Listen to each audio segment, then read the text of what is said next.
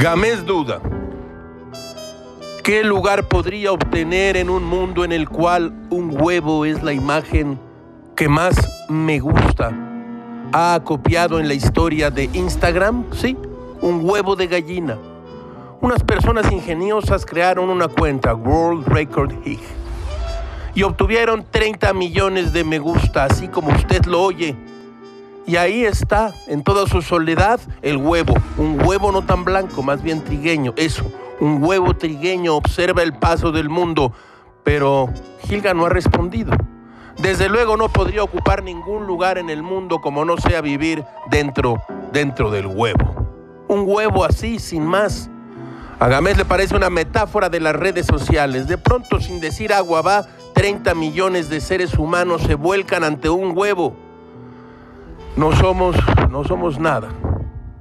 La imagen del huevo no es la más loca que Gamés ha visto en el mes que avanza por la cuesta, una contraescarpa adversa.